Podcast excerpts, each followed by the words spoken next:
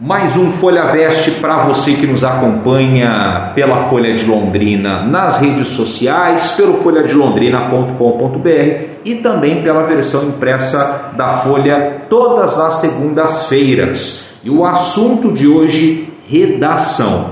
Nós vamos conversar com o professor Nilson Douglas Castilho, que é o coordenador de ensino médio do Colégio Marista, para falar então sobre a tão falada redação. Professor, vamos lá. Nós temos aqui essa mudança no formato do vestibular da UEL, nós já conversamos em outra oportunidade sobre isso. E naquela conversa, nós citamos um ponto aqui que achamos melhor falar dele de uma maneira mais específica. A redação vai ter um peso muito maior né, para essa prova da UEL, justamente devido à supressão da prova de conhecimentos específicos. Nós tínhamos, por exemplo, de duas a quatro redações no modelo dissertativo argumentativo e agora nós temos aí, segundo o manual do candidato, uma redação, só que não fala o modelo. É a principal mudança, é o principal destaque. Qual que é o ponto de atenção que a gente pode colocar para o candidato quanto a isso, Nilson? Mais uma vez, obrigado, Edson, pela conversa é, é um ponto de atenção que o aluno deve ter, porque eu no ano passado deixava claro no manual, é um texto, um texto dissertativo argumentativo. Esse ano o aluno ele tem que estar preparado para as diversas sequências textuais que ele vai ter de escrever. Às vezes no enunciado, se houver o primar por fazer como ele fazia antes, em não de determinar o gênero, o aluno não necessariamente precisa criar um texto dentro de um modelo de uma estrutura específica, ele precisa ficar atento ao que a gente chama de competências da escrita. Então, dentro de um próprio texto, ele pode aprender, a, ele pode colocar em prática a capacidade de argumentar, de expor, de narrar, de criar relações. Tudo isso são sequências textuais e que podem construir um texto, mas não necessariamente dentro de um modelo fechado de um gênero, como um texto dissertativo argumentativo, uma crônica, um conto que tem uma estrutura mais fechada. A UEL opta por não colocar nome nos seus gêneros ela está preocupada mais com as competências da escrita do que com o modelo do gênero em si. Se ela continuar nessa mesma pegada, então pode ser que muito disso venha nessa próxima prova. Uma pegada mais interpretativa para você trazer uma concepção tratada dentro de uma charge ou dentro de um texto, ou relacionar uma charge com um texto verbal, ou simplesmente um texto dissertativo argumentativo, que a gente não sabe qual é o caminho que ele vai seguir. Ou ele pode até até trazer um texto do campo da opinião, mas sem dar um gênero. Não é um artigo, não é uma dissertação argumentativa. Discorra sobre sua opinião acerca de tal tema. E aí o aluno pode trazer diferentes sequências textuais, mostrando diferentes competências da escrita na hora de escrever o seu texto. Então, quer dizer, é, é, é, é uma surpresa, é algo que ainda não está muito certo, mas a UEL pode tanto manter é, aquilo que já é tradicional dela, digamos, algo engessado, não falo isso de uma maneira pejorativa, uhum. quanto ela também pode desafiar o aluno. Pode, ela está aberta, né? E ela deixou claro isso no manual, no manual do candidato, que o aluno vai ser avaliado quanto às competências de argumentar, de narrar, de expor. Então o aluno ele tem que entender várias competências da linguagem, várias competências da escrita para poder colocar e atender o comando que a prova pedir para ele. Então, se a gente listar o que, que, o UEL, o que, que a UEL avalia no candidato através da redação? O que, que dá para a gente pontuar de tudo? Uma linguagem competente, um aluno que sabe adaptar a, lingua, a linguagem, a língua para a situação comunicativa. Se eu quero defender uma ideia, então vou saber que eu tenho que argumentar. Se eu quero expor algo, se eu quero trazer uma história, vou saber que eu tenho que narrar. Então é isso que a UEL quer ver da parte do aluno. Se ele consegue adaptar a sua linguagem e a competência dessa linguagem para a situação de comunicação que a prova vai pedir dele. Independente disso, professor, é importante que o aluno se posicione. É importante. Isso serve para tudo? Não para tudo. A, é, a, menos que o texto não dê margem para isso. Se o texto não der margem, não falar que tem que colocar uma opinião ou que deve colocar, tudo bem. Agora, se o texto deixar bem claro que não deve expressar uma opinião, por exemplo, vai trazer ali um conto. O conto não precisa de uma opinião, é uma narração acima de tudo.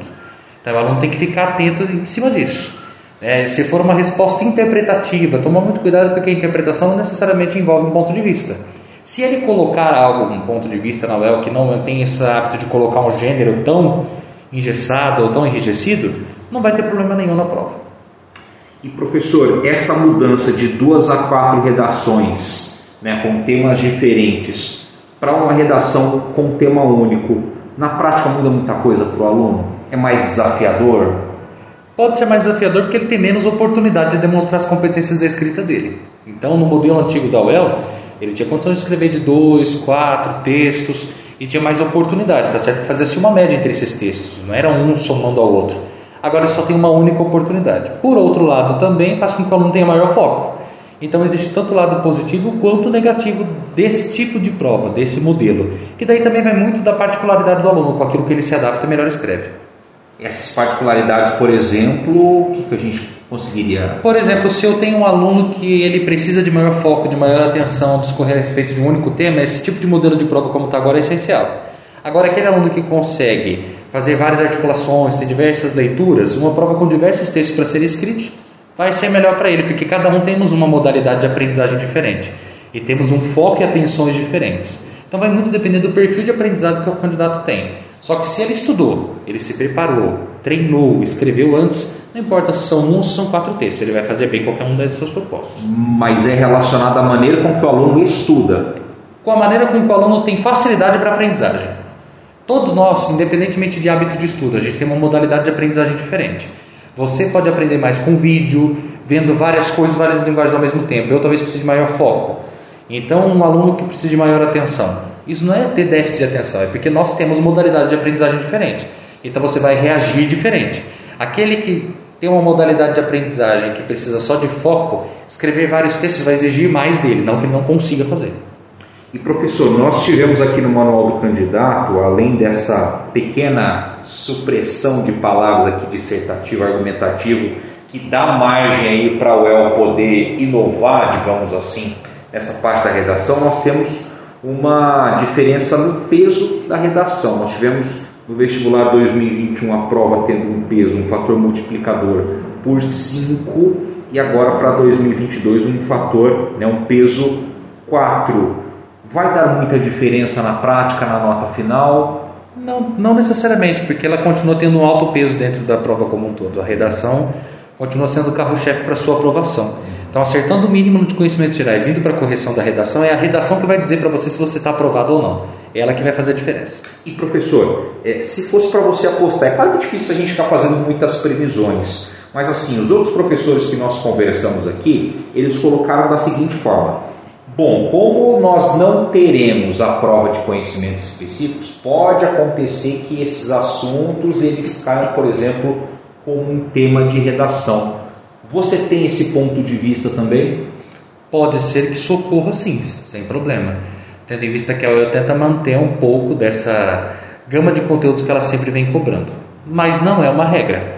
Pode ser que ela também use para trazer o texto com engajamento, como ela fez no ano passado, quando ela cobrou um tema relacionado ao coronavírus. Vindo da UEL, é uma caixinha de surpresas esse tema. E você acha que foi interessante essa, essa mudança aqui, tirar é, o dissertativo argumentativo e talvez deixar aberto aí para, novas oportunidades? É uma forma de inovação também? Com certeza, porque a UEL aprimou sempre por sequências textuais, um aluno que tem competência de escrita, que não fica muito é, engessado só no tipo de estrutura. Você ter diversos gêneros e várias competências escritas dentro de um texto mostra que você consegue demonstrar melhor aquilo que você aprendeu no uso da linguagem. Então é uma inovação, é super válido e ajuda também a escola para que a escola possa explorar mais gêneros dentro de sala de aula e não ficar sempre focada no dissertativo argumentativo, como se esse fosse o único tipo de texto que eu não vai produzir a vida dele. Até como uma forma também de expectativa sobre o que a UEL quer de aluno para ela? Com certeza, ela quer um aluno que faça mais articulações, que tenha capacidade de ir além de só opinar, que possa estabelecer relações. É claro que a opinião exige mais do aluno. Você estabelecer relações é um princípio para você criar uma opinião, mas não é só isso. Então precisa cuidar das diversas competências que a língua pode oferecer. Professor, quer acrescentar mais alguma coisa? É, tendo em vista que um aluno que mantém o hábito de leitura, que ele treina as estratégias de escrita dele, independentemente do gênero do que vier a ser cobrado. Ele vai se dar bem. Então, não criar isso como um entrave. Entender que é mais uma possibilidade que eu tenho de escrita dentro dessa redação desse novo modelo. Professor Nilson Douglas Castilho, mais uma vez muito obrigado pelas suas informações e esclarecimentos a respeito da prova da UEL. Até a próxima entrevista, professor. Obrigado. Até mais.